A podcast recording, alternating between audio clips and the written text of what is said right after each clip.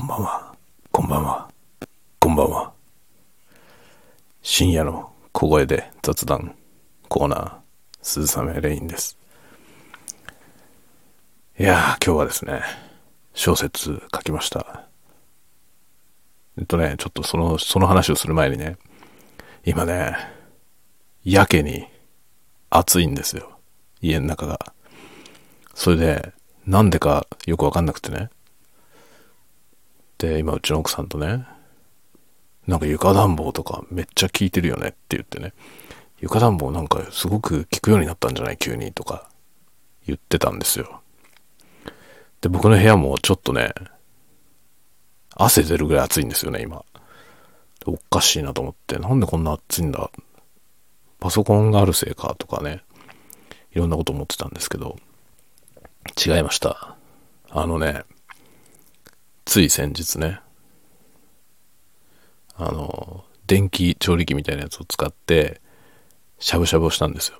その時にね、そのしゃぶしゃぶをする電気調理器と、あの、電子レンジをね、同時に使ってるとこに、まあ、子供が風呂から上がってきてドライヤーをオンにしたんですよね。そしたらブレーカーが落ちたんですよ。で、ブレーカーが落ちて、再起動した時にですね、暖房の設定が全部リセットされて、なんと温度がマックスになってました。まあ、うちの暖房は全館暖房で、あの、まあ、床暖房の温度調節と、まあ、床暖房はね、温度調節がそのエリアごとにできるようになっていて、で、それとは別に暖房の大元のね、あの、レベル設定があるんですよね。で、床暖の設定は、そのね、大元のレベル設定に対して、えどのぐらいかっていうね。だから最高設定にしていても、あの、大元のレベルを下げれば全部下がっていく。一緒に下がっていくっていう感じなんですね。まあだからなんだろうな。あの、個別の設定はね、まあ、パネルヒーターも全部個別の設定はあって、え部屋ごとに調節できるようになってるんですけど、そのね、マスター。マスターのレベル設定が7段階あるんですけど、いつもね、うちは 1, 1にしてるんですよ。一番低いレベル。で、一番低いレベルでも暖房つけてて寒いことはないんですよね。まあ、外、外気温がマイナス20度近くまで下がってもね、全然そのレベル1でいけるんですよ。それがですね、7になってました。そりゃ暑いよねっていうね。それで今、レベル1に落としてきましたけど、いつだろう、しゃぶしゃぶ食べたのいつだろう？もう何日か前なんだよな。その日から今日までレベルマックスで暖房ついてました。ガス代がやばいです。ガス代がやばいですよ。気づいちゃったな。っていうか気づかなかったらもっとやばかったですね。ね。今ね、今、たった今それに気づいたんですよ。それで、レベル下げてきましたけどね。いやー、参りましたね。なぜかね、風呂の給湯温度は覚えてたんですよ。その、停電する前の状態を覚えてたのに、そのね、暖房の設定温度の方はね、設定温度っていうか、まあレベルだけなんですけど、そのレベル設定がね、吹っ飛んでしまって、で、どうやらね、あの、オンオフタイマーもかけてたんですけど、それも吹っ飛んでしまっていて、基本的に暖房を使いすぎの状態になってました、数日間。やっちまいました。まあね、うちの暖房はガス暖房で、うちは都市ガスが入ってるので、まあ多分ね、その他のエネルギー源のやつよりは、幾分いいと思いますけどね。ランニングコストはね、あの、安めだと思いますけど、それでもね、結構かかります。冬場はね、暖房費かなりかかりますね。いやー、数日やっちまいましたからね、今月も暖房費がえらいことになりますね、きっと。というね、今、そういう発見がされて、ちょっとね、笑っちゃったところです。でね、今日は小説書いてました。一応書き終えました。書き終えましたよ。9887文字だったかなくらいで決着しました。一旦。まだわかりません。まだこれで完成じゃなくて、一応ね、これが初稿っていう段階ですね。一応ちゃんと物語的にラストシーンまで書き終えました。が、大丈夫かどうかはわかりません。一応今日ね、あの、書き始める段階で、一旦最初まで戻ってね、全部読み直して、おかしいところ直しながら読んできて、で、ラストまで書いたんですね。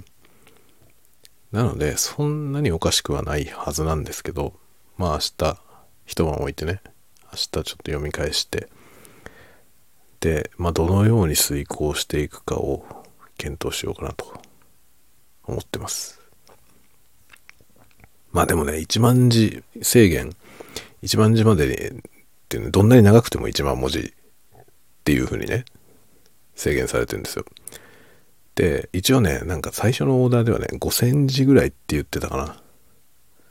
5000字ぐらいで、まあ、伸びちゃう分には1万字ぐらいまではいいですよ、みたいな話だったんですよね。それで今9800でしょ。ギリギリまで行っちゃってるんで、あの、遂行してこれが伸びちゃダメなんで、減らす方向に遂行するという感じですね。本当はね、5センチぐらいでマックス1万字までいいよって言ってるから、7500ぐらいで決着したいとこなんですよ、本当はね。でもね、どう考えても無理ですね。7500まで減らすのは無理なんで、え、まあ多少減らす方向で遂行してみようかなと思っていますが、明日ちょっと一回ね、頭を冷やしてから読み直し、それからですね、話をそれからって感じですね。まあ一応今日頭から読み直しながらね、あの、整合の取れてないとこ直しながら書き直してきて、最後ラストまで書いたんで、一旦一部始終ね、読んだんですよ。でね、呆れたね。なんだこれって思いました。わけのわかんない話です、本当に。なんか正気を疑うような文章で来てますね。自分が書いたのにね。自分が書いたのに、なんだこれって思いました。何なんだろう、この文章はっていうね。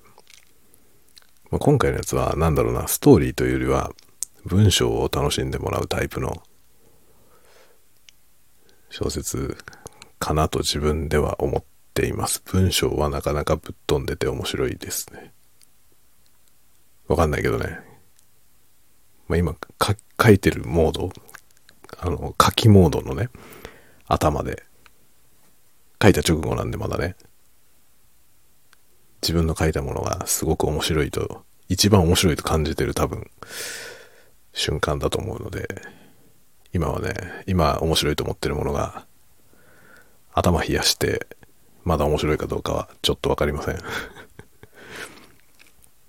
一回明日、ね、冷静な頭で読み返してみて、どういう風に反応するかっていうことですね。一旦書き終えるとね、少しなんか気分が変わるので、その変わった状態で読み直すってことが多分、プラスになると思っているんけど、どうかわかりませんね まあでもね、楽しいですね。本当に。いいですね。小説っていいもんですね。なんだろうね。たわごとなんですよ。僕はなんか小説書いてもエッセイ書いても、ね、基本的にたわごとしか言ってない気がするけど、そのね、たわごとをね、文学にするっていうね、そこにね、魅力を感じますね。この小説を書くという行為のね、魅力がそこにあるような気がする。本当にね、楽しいですね。まあ、書くのも楽しいし、書いたもの読むのも楽しいし、そのね、まあ、字数に合わせて調整するのも楽しいですね。あの、まあ、生みの苦しみだけどさ、生みの苦しみって言ってるけど創作をするにあたってのその生みの苦しみっていうのは結局のところ楽しいわけだよね。書いてる時楽しいって意識はあんまりないけどその畜生と思いながらね自分のそのなんだろうなあのまとめられる能力のねなさとかね語彙のなさとかねね言い回しの乏しさとかねありますよ。ありますけどね。それに悶々としながらこう奮闘するというね、その行為がね。なんだろうな。結局ね、その時あんまり楽しいと思いながらやってないんだけど、振り返ると楽しかったなと思うんだよね。変態なのかもしれませんね。ま僕ね、そう、そういうところありますよね。あの、仕事でもね、ちょっと前に、今、今のね、職場は違うんですけどね、その前に勤めていたところはね、本当にね、まあ、時々ブラックだったんですよね。あの、会社自体はあまりブラックじゃないけど、その、まあ、ブラックじゃないけどって言ってる感覚自体がもうおかしいかもしれないけどね、その、労働環境的に、あの、作品のね、締め切りが近づいてる時とかに、ものすごいブラックなことになる職場だったんですよね。本当にね、会社に泊まり込み、みたいな状態。で、本当ね、なんか2鉄ぐらいはあり得るみたいな、そういう職場だったんですよ。で、そういうところでめちゃくちゃな、もう本当にね、スケジュールが破綻してたりとかね、地獄みたいな仕事を知ったんですけど、それすらもね、後で振り返ったらいい思い出だからね。結局なんかその仲間とね、ワイワイ言いながらさ、終わんねえとか言いながらさ、そのオフィスの床に仮眠してね、床に転がって仮眠して、ボロボロになりながらなんかね、仕事して、そんなもんさ、ただのブラックですよ。ただのものすごい劣悪な労働環境だと思いますけどね。でもね、なんだろうね。あの、部活の合宿みたいなんだよね。で、楽しいわけですよ。変態ですよ、だから。ね、こう、ものづくりの職場っていうのはそういう傾向があって、まあ、あっちゃいけないんだけどさ、割とそういうことはまかり通っているし、その、働いてる人たちもさ、好きでやってるからね。だからね、必要以上にブラックなことになってくんですよね。嫌だと思ってないからね。まあその作品を良くするためにさ、なんか、ね、いや、もっと低いレベルで妥協して終わっていいですよっていうね、そうしないと採算が取れないからみたいなこと言われてもね。だけど納得のいくものを出したいみたいなことになって、まあこれダメなんですよ。会社としてやってるし、仕事としてやってんだからそれじゃダメなんですけど、どうもね、その、そこの部分でプロに徹することができない人が多いんですよね。こと、そのね、そういう現場は、そういう人多いんですよ。で、まあでもそういう人たちのおかげで、低予算だけど、ハイクオリティが出せていて、まあ、ダメなんだけどね。その低予算でハイクオリティを出しちゃうから、そのぐらいの予算でできると思われちゃうというね。ダメなんですよ。これがね、すべての諸悪の根源なんですよね。まあ、宮崎駿さんとかに言わせるとね、手塚治虫がそういう風にしたという ね、手塚治虫がアニメの世界をそんな風にしてしまったんだみたいなことをね、ずっと怒ってましたよね。そういう感じです。だけどね、まあ実際そういう現場で仕事をして、振り返るとね、まあその時はさ、もう、もう二度とやりたくねえと思うんですよ。もう徹夜しながらさ、ヒーヒー言いながら、なんかその、なんつうの、あの、徹夜明けってさ、なんかものすごいさ、顔の皮脂、皮脂がさ、ゴワゴワになって、なんか早く顔を洗いたい気分になるじゃない？ああいう状態で仕事をしてね、吐きそうになりながら 二度とやるもんかと思うんですよ。二度とやるもんかと思うんだけど、後になって振り返るとね、その今までやってきた仕事、どんな仕事が印象的ですかって言ってね、思い出すと、もうスケジュールが万全でね、何も問題なく滞りなく終わった作品って覚えてないんですよ。覚えてないのよ。本当に後で振り返った時に。で、結局ね、その地獄みたいなやつが、あれはひどかったよね、つってみんなで楽しくね、思い出話をする。ひどかったよねっていう思い出話をするのが楽しいというね。で、結局そのひどかった思い出が楽しい思い出だったことになっちゃうんですよ。ねえ。変態ですよ。これはね、もう、極めて変態的なことが起きてると思うけどね。まあそういう感じだからさ、海の苦しみがね、まあものづくりはだからね、まあものづくりに関して僕はちょっとね、マゾ、マゾっぽいんだろうね、きっとね。と思いますね。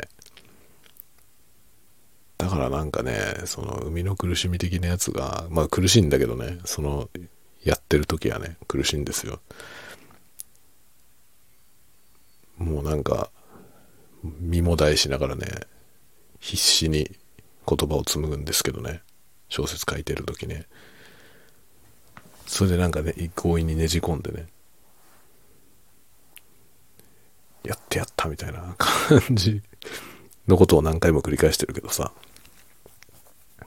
それが結局、なんだろうな、嫌だとは思ってないってことですよね。だって嫌だってやんなきゃいいわけだからね。僕は別にね、それで生計を立ててるわけじゃないから、別にやりたくなかったらやんなくても、誰も何も咎めないし、そもそも、ね、なんかそれで、それによって生計を立てるわけじゃないからね、なんかなかったからといって困ることはないんですよね。純粋に趣味だから。でもやるということはですね、やっぱなんか、マゾなんだろうね。ね、どんだけ苦しんでもまた次を書きたいと思うわけでしょ？面白いよね。なんかそれは興味深いなと思うんですよね。まあでも趣味ってそういう要素あるよね、きっと。何でもさ。うまくいかないことは多いじゃない？趣味で、趣味でやっててもね。それをうまくいかないから嫌だと思ったらやんないわけでしょ？それはだから趣味になんないでしょ？そういうのはね。趣味でやってるってことは、ううまくいかなくて苦しんだり、なかなか上達しなくてね、苦しい思いをしたり、悔しい思いをしたり。そういうことが嫌じゃないからやってるんだよね、みんなね。趣味のことはね。そう思いますね。だってやらなくてもいいことだからね。と思いますね。まあ誰しもそうなんだろうね。というわけで僕もですね、いろんなコンテンツ作りをしてますけど、どれも楽しいよ。とても楽しいですね。まあ今日はいい感じに小説を一応書き上げたんで、曲がりなりにも終わりまでは行った。だけどこれでいいのかっていう不安がめっちゃありますね。まあ、自分のね、純粋に自分が書いてる作品で、あの自分の名のもとに、自分の責任において自分だけのものとしてね、私の作品ってやって出すんだとしたら僕はこの作品で別にそのままいいんですよ。これが何これって言われても別に僕のね、僕が書いたもので、僕の作品が好きじゃない人がね、何これっていうのは別にそれは仕方ないじゃない。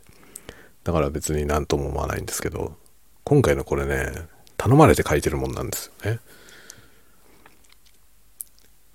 で、一応ですね、なんか多分ね、小冊子みたいなもの、販売するものに載るんですよ。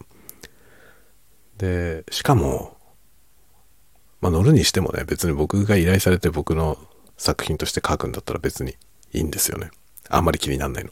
だけど今回ね、オムニバスでなんかね、その他の作家の人と、それぞれ独立した作品なんだけど、一応繋がってるというね、何らかの要素でその相互に関係があってでそのみんなの作品がつながって一つになるみたいなコンセプトなんですよ。そのコンセプトの一つが僕の作品なのね。そういうことになってくるとね。要するに僕の作品はそのパートなわけですよねその全体の中の一部その一部にこんな異質なものをぶっ込んで 大丈夫なんだろうかっていう不安がね、めちゃくちゃあるんだよな。編集長はいいって言ってたんだけどね、あの好きなようにやってほしいって言ってたんだけど、ちょっと大丈夫かなって思ってる。かなりなんかぶっ飛んだ話になっちゃってね、めちゃくちゃなんですよね。だからストーリーがね、こうちゃんと辻褄の合うストーリーがあるべきだって思うタイプの人はね、多分許せないと思う。僕の作品、許せないと思うわ。まちょっと不安だね。これ、これで本当に大丈夫かなっていう不安はありますね。まあ一旦ね、でも明日、明後日ぐらいまで、えー、遂行を重ねてみて出してみようかなと思ってます。一回ね。で、出した上でまたね、その前後の作品の人たちのやつと見比べてね、あの、つながりとかをね、変更したり、なんか要素を取り込んだりとかをする必要が多分ある、あるんですよ。で、皆さん多分そういうことをされると思うんで、ただね、まだね、カンパケを出してる人が一人だけかな。で、みんなプロットは出してますけど、そう、カンパけた人はまだ一人ぐらいしかいないので、で、その人もね、結局他のが出てきたら直すって言ってるので、で、みんなで多分ね、持ち寄って、そこから調整していく感じになると思いますね。僕のやつ、みんなどう思うかな？僕あの、なんだろうね、読者の方がね、どう思うかってことはあんまり気にならないんですよ。あの、きっとね、好きな人は好きだし、好きじゃない人は好きじゃないっていいんですけど、そのコラボでね、一緒に作品を作るその他の作家さんがどう思うかってことはすごい重要じゃない？ねだからそこでなんかね、僕がこんなのを出して、何こいつって思われるんじゃないかなっていう不安は、ちょ一末の不安はありますね。もうしょうがないけどさ、もう僕はこういうもんだから、ね、そういう作品を出すよってことは、まあ、プロットの段階でも出したんで、どうなんだろうな。みんなどう思うんだろうな。ちょっと怖いですね。ねえ。あんまり、あんまり自信はないですね。自分の作品がね、自分らしいものが書けたという自信はあるよ。あるけど、それが、皆さんがね、おいいねって言ってくれるかどうかは自信はないね そう何これってなる方がね確率は高い気がしますねまあいいか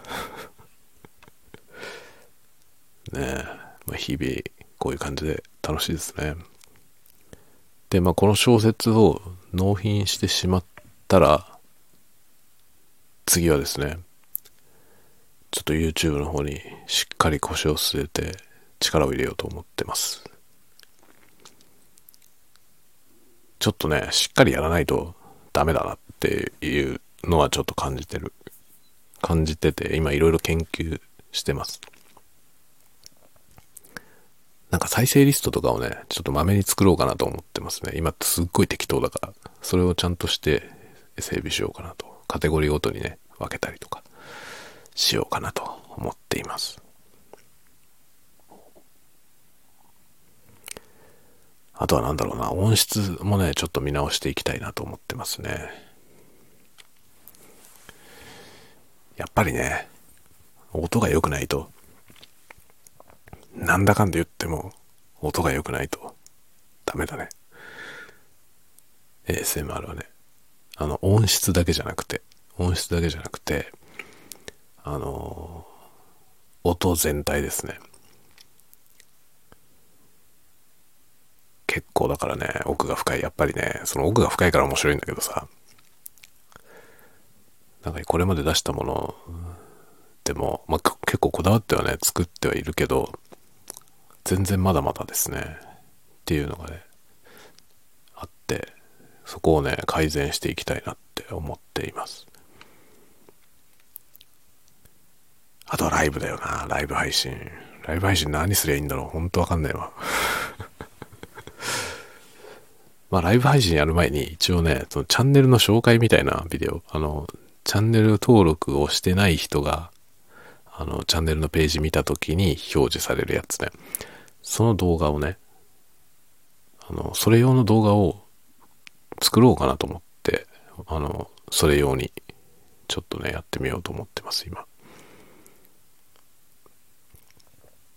まあ今まではね、なんかその一番良さそうなやつっていうかね、その一番なんていうのかな、オーソドックスなやつをね、載せてたんですけど、でもオーソドックスなやつって、特徴がないからさ、このチャンネルをわざわざ登録する意味があるかどうかってことが判断できないと思うんだよね。オーソドックスなやつじゃね。なんかね、あんまりとんがったやつを出すことのリスクを思っちゃって、ひよったわけよ。ひよったやつを出してたんだけどさ。で、その日、それはちょっとひよってるかなと思って一回やめたんだけど、あの、今ね、何も置いてないんですよね。その、登録してない人がアクセスした時に、そのね、紹介として流れる動画を置いてないんですよ、今。でも絶対置いた方がいいよなと思って、なんかそれ用のやつをね、そのチャンネルの紹介のビデオを作ろうかなと思ってます、今。なんか小声で喋るやつね。ウィスパーじゃなくて小声で喋ろうかなと思ってますね。こういう感じで。で、まあどういうチャンネルなのか、何をやろうとしてるのかみたいな、どんなことが好きなのかとかね。そういうことをね、ちょっと喋って載せようかなと今考え中で。まあでもそれはね、時間かかるからね、そういう、ちょっとそれを計画して撮影して編集してってやると時間かかるんで、まずこのね、抱えてる小説の方を何とかしてからだなと思っています。ねあとはね、あの、あれですね、機材。機材今ね、僕機材というかそのマイクをね、どの動画をどのマイクで撮ったかっていう情報を書いてないんですけど、どうやら書いた方が良さそうだなっていう気配がしてきたので、今後書いていこうと思ってます。どの、どの映像にどの機材を使ったのか、何で収録したのかっていうことをね、ちょっと書いていこうかなと。まあ、自分用には少なくともあった方がいいと思うんですよね。何で撮ったかわかんなくなるからね。画面にその機材が映ってればさ、わかるけど、映ってないとね、よくわかんないんで、ちょっとね、あの、どの機材なのか、書いて、いこうかなと思いますね。今後もね、なんかその機材もどんどん充実させて、どっちかというと僕は機材が好きだからさ その機材を使ってなんか撮るっていうね、ことをやっていきたいなと思ってますね。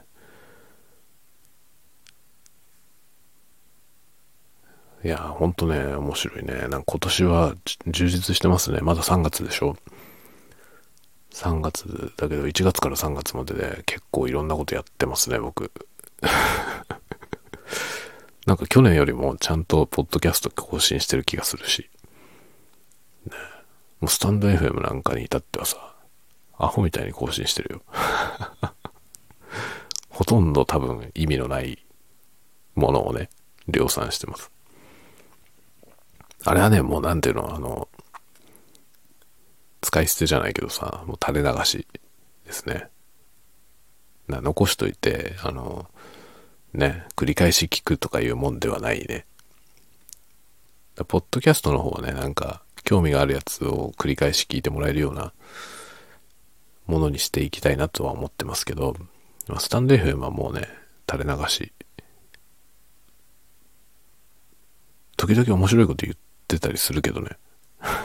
自分でもさ、後で振り返って聞いた時にね、スタイフは本当にね、ノープランで喋りまくってるから、だからまあタイトルに書いてある内容とその中身、喋ってる中身が違うからね。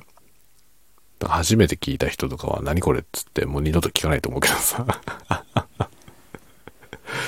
まあタイトルって書いてることと、その冒頭5分ぐらいの間にその話題が出てこなかったら、もうやめるよね、聞くのね。と思うんだよね。何こいつってなるじゃん。その、お前このタイトルに書いてることを喋ってねえじゃねえかって思うじゃない。多分そう思って、聞くのやめてる人いっぱいいると思うわ。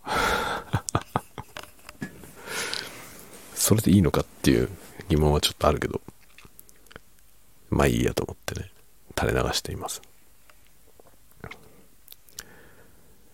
ま、スタイフもね、本当はさ、ちゃんとブランディングした方がいいんだろうと思うんだよね。だけど、スタイフまでブランディングし始めると、なんかね、全部住み分けが難しくなっちゃうから、スタイフは本当に雑談でいいやと思って、全部雑談。朝の雑談、昼の雑談、夜の雑談ね。どんだけ雑談すんだよ、お前って感じだよね。でも僕ね、雑談好きなんですよ。雑談してないとね、なんだろう、あのね、クリエイティビティを発揮できないですよ。これは多分ね、あの、本当に発揮できないと思う。雑談をしないとね、あの、ものづくりが停滞しちゃうんですよ。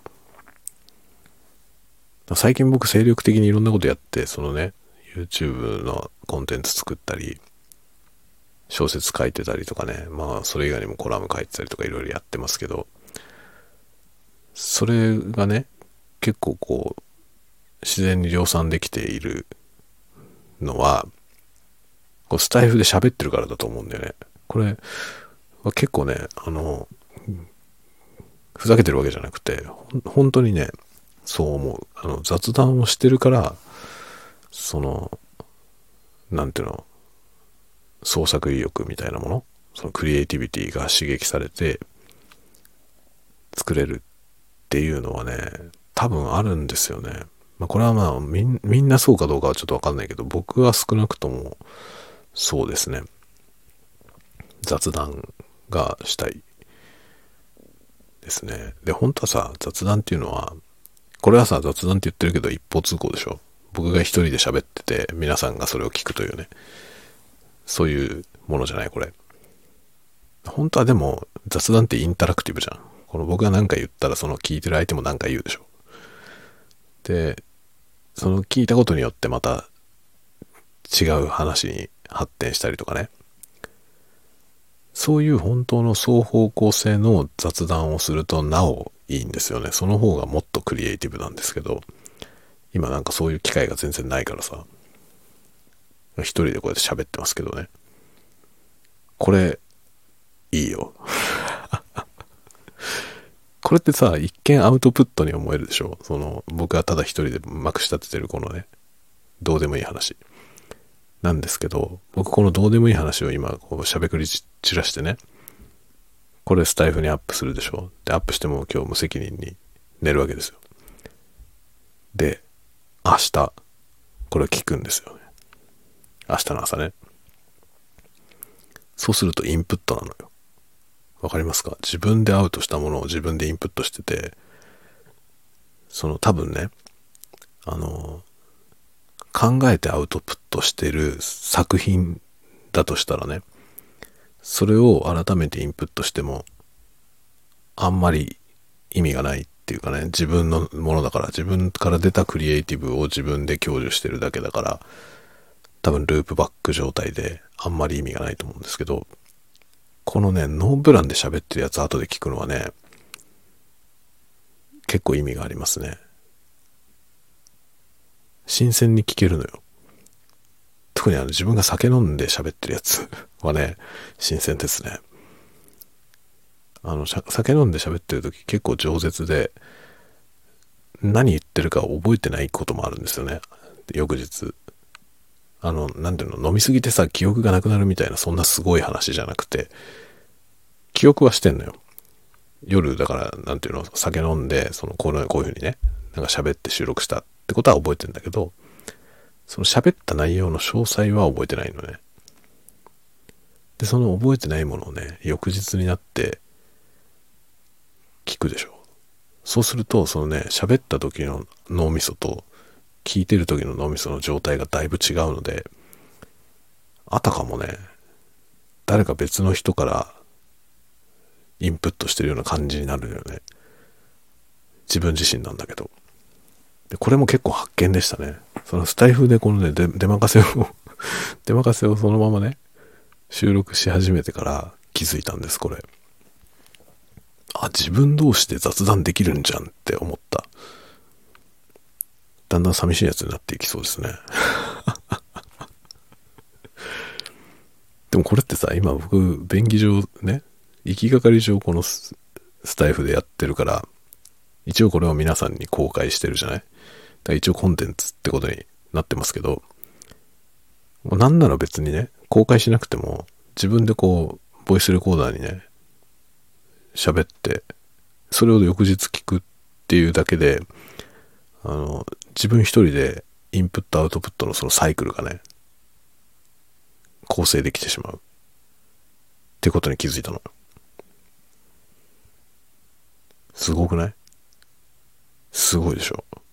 一人なんですよ。一人でも自分で雑談ができるの自分と自分で。すごくない？めっちゃ寂しいやつみたいじゃない？自分で言いながらさ、それってやばいやつじゃないってちょっと思ったな、今。あまりにも友達がいなくて、こう、一人の中でコミュニケーションが完結するようになってしまったっていうやつだよね。だからなんだろう、あの、心の友達、イマジナリーフレンドってあるじゃないあの、イマジナリーフレンドは、もう少し、まだ健全だよね。あれ自分の中でその、生み出したさ、友達でしょだから自分とは別人格として生み出したものでしょ？イマジナリーフレンドって。だからそのイマジナリーフレンドと会話する方が、まだまだ自然だと思うんですよね。僕は自分と会話してるからね。自分のアウトプットを自分で聞いて、この垂れ流しをね、翌日聞いて、そっからね、あ、面白いこと言ってるなって刺激を受けて、それが作品につながっていくというね、自分が小説書く時とかにつながっていくんですよ。その、出任せを喋ってた自分から聞いた言葉がね。すごいですね。僕はどうなってしまうんでしょうか。ものすごい寂しいやつになっていってる気がする。気がするよ。でも何にも寂しくないよ、自分は。その、気分的には。今めちゃくちゃ充実してる。すごいですね。なんか、どっか変な境地に達した気がするね、僕は。ASMR も楽しいしね。ASMR もさ、孤独なコンテンツじゃない。結局のところあれも自己完結してるからさ。それをオープンにして誰かが受け取ってくれるからね。成立するものだけど。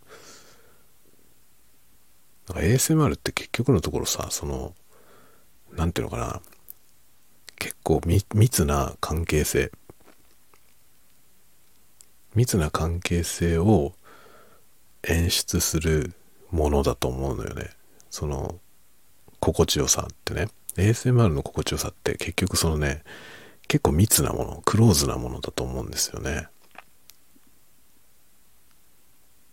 結構あの、海外のね、ASMR 見てると、パーソナルアテンションっていう言葉が書かれていることが多いんですけど、まさになんかパーソナルアテンションですよね。その、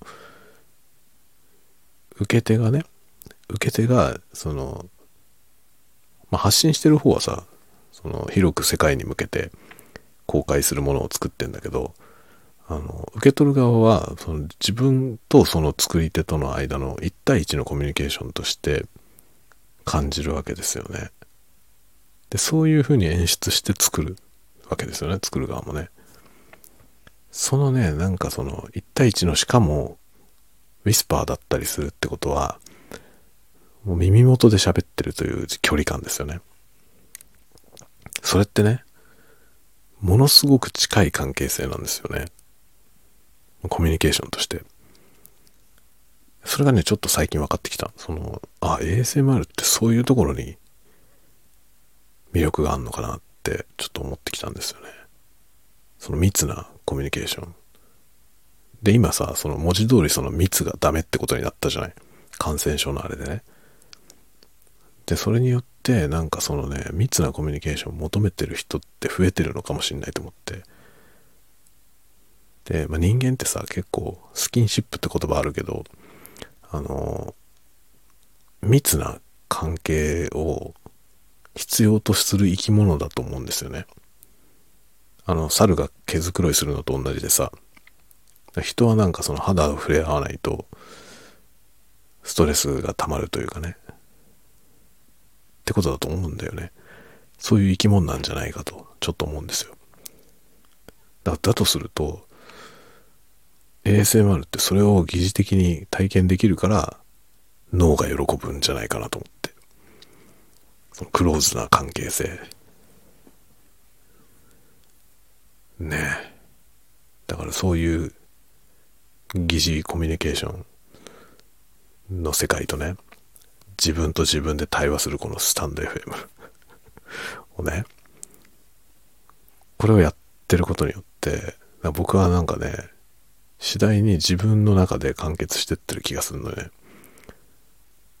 しかもそれが、その、内向きに、こう、内向的になっていってるんじゃなくて、内側が、なんだろうな、宇宙になってるみたいな。大丈夫？僕の言ってること。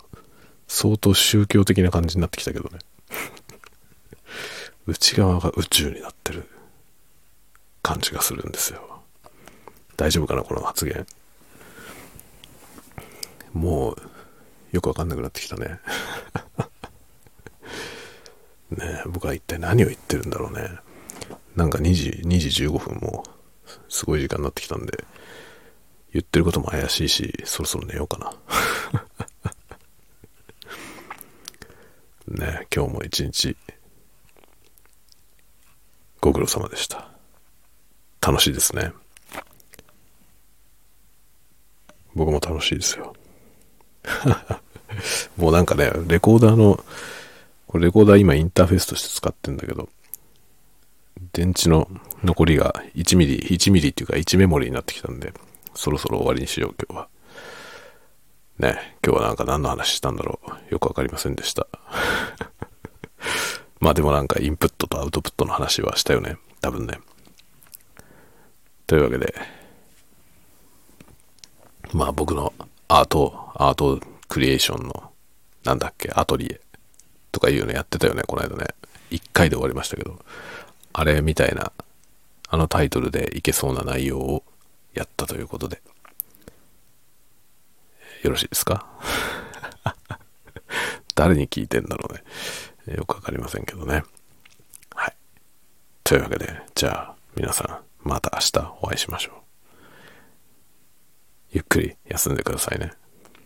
では、良い夢を。おやすみなさい。おやすみなさい。おやすみなさい。